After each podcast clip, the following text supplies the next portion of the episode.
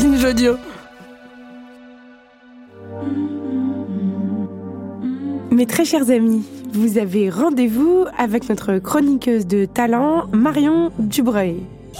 Cette semaine, notre spécialiste police-justice s'attaque à un sujet lourd mais passionnant et elle propose de légaliser l'euthanasie. Salut Marion. Salut Judith. Tu sais qu'il n'y a que six pays dans le monde qui pratiquent l'euthanasie, enfin l'euthanasie légale. Hein. L'Espagne a rejoint ce club très sélect l'an dernier.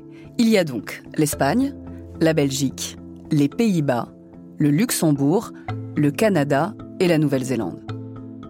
Six pays en tout, ça paraît tellement peu pour une question qui préoccupe tout le monde, alors qu'on vit de plus en plus vieux, avec des maladies incurables et des souffrances que rien ne peut apaiser.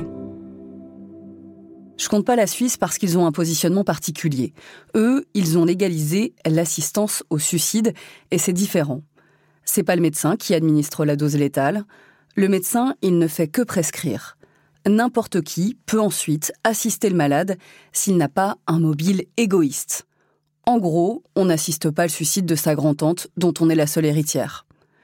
Et puis, au moment fatidique, le malade doit être partie prenante. Même si on l'aide à porter le verre à ses lèvres, c'est pour lui laisser la possibilité de se rétracter jusqu'au bout. Les précurseurs de l'euthanasie légale, c'est le Pays-Bas en 2001, suivi de près en 2002 par la Belgique.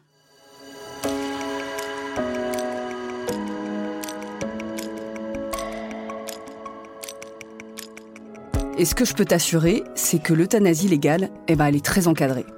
Quoi qu'il arrive, ces euthanasies sont pratiquées par un médecin à certaines conditions. Le patient doit être capable ou avoir fait une déclaration anticipée.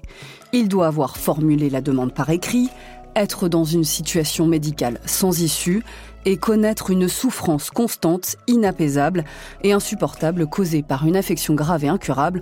En gros, il faut que la demande de mourir soit réfléchie et répétée. Chaque année, la Commission fédérale belge de contrôle et d'évaluation de l'euthanasie rend un rapport publié en ligne en toute transparence. Je peux donc te dire que le nombre d'euthanasies a été multiplié par 10 en 20 ans en Belgique, 258 en 2002, 2699 en 2021. Mais les chiffres sont plutôt stables depuis quelques années. On peut dire que la loi est arrivée à maturité. Les morts par euthanasie représentent moins de 2% du nombre de décès par an en Belgique. Dans près de la moitié des cas, les euthanasies ont lieu à domicile, comme le souhaitent les patients. La majorité d'entre eux ont plus de 70 ans et ils sont atteints d'un cancer. Les gens de notre âge, moins de 40 ans, représentent moins de 2% des patients. Et les patients inconscients qui ont fait une déclaration anticipée, eux, c'est à peine 1% des euthanasies en Belgique. Face à tant de garde-fous, je comprends pas pourquoi la France ne franchit pas le cap. Pourquoi on oblige nos concitoyens qui souffrent de maladies incurables à aller mourir loin de chez eux, loin de leurs proches? La plupart en Belgique, certains en Suisse, d'autres demain en Espagne. Ils sont une centaine chaque année, sans parler des euthanasies clandestines 20 fois plus nombreuses. Ceux qui traversent la frontière, ils doivent avoir des moyens financiers. Cela coûte plusieurs milliers d'euros. Il faut compter plusieurs voyages pour déposer un dossier, établir une relation patient-médecin. Mais une fois qu'on a dénoncé l'hypocrisie de ce système, comment on fait bouger les choses? Ce sont souvent les histoires personnelles qui relancent le débat. C'est ce qui s'est passé en Espagne en 2018. C'est le visage émacié de Maria José Carrasco à la télévision publique qui marque les Espagnols. Elle souffre d'une sclérose en plaques depuis 30 ans et elle demande à mourir. L'année suivante, son mari, Henrel Hernandez, se filme avec elle et il lui demande Maria Rosé, le moment que tu désirais tant est arrivé, je vais t'aider, je vais te prêter mes mains. Tu es décidée? Dans un souffle, elle lui répond oui. Il lui glisse alors une paille entre les lèvres et verse un barbiturique dans son verre qu'il met dans sa main. Cette vidéo a été déterminante. Aujourd'hui, l'Espagne reconnaît non seulement l'euthanasie, mais également le suicide assisté. En France, il y a bien eu Vincent Lambert. Mais ne vous y trompez pas, ce n'était pas vraiment un débat sur l'euthanasie. C'était un conflit de famille. Vincent Lambert, rappelez-vous, c'est ce trentenaire devenu tétraplégique en état de conscience minimale après un accident de la route en 2008. Dans son cas, la loi Leonetti de 2005 sur les droits des patients en fin de vie, qui proscrit l'obstination déraisonnable et l'acharnement thérapeutique, aurait dû s'appliquer. Cette loi, elle autorise l'arrêt des soins, ce qu'on appelle l'euthanasie passive. Si le patient est incapable de s'exprimer, c'est au médecin de prendre la décision en accord avec son équipe de soins et la famille. Or, dans le cas de Vincent Lambert, son épouse et ses parents se sont déchirés. Vincent Lambert n'avait pas écrit ses dernières volontés, mais il s'était confié à sa femme. Pourtant, les parents de Vincent Lambert ont usé de toutes les voies de recours pour maintenir leur fils en vie.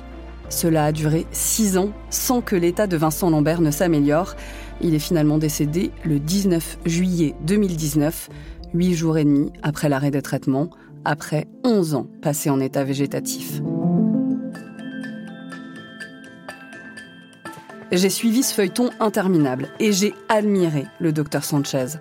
C'est le dernier médecin de Vincent Lambert qui a tenu bon alors qu'il a été traîné devant les tribunaux et poursuivi pour non-assistance à personne en péril. Il a finalement été relaxé. Et ce médecin, il conseillait toujours la même chose à ses patients. Préparez vos directives anticipées, car lorsqu'on n'est plus en capacité de les formuler, eh ben c'est la famille qui s'exprime sans forcément suivre vos souhaits. Le site Solidarité Santé en propose quelques modèles, alors je peux que vous inciter à les remplir.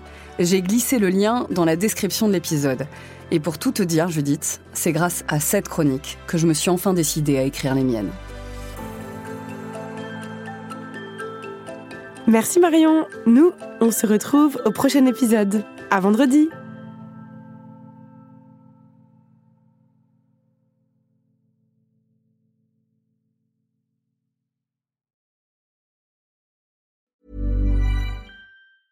Mom deserves the best, and there's no better place to shop for Mother's Day than Whole Foods Market. They're your destination for unbeatable savings, from premium gifts to show-stopping flowers and irresistible desserts. Start by saving 33% with Prime on all body care and candles. Then get a 15-stem bunch of tulips for just $9.99 each with Prime. Round out Mom's menu with festive rosé, irresistible berry chantilly cake, and more special treats. Come celebrate Mother's Day at Whole Foods Market.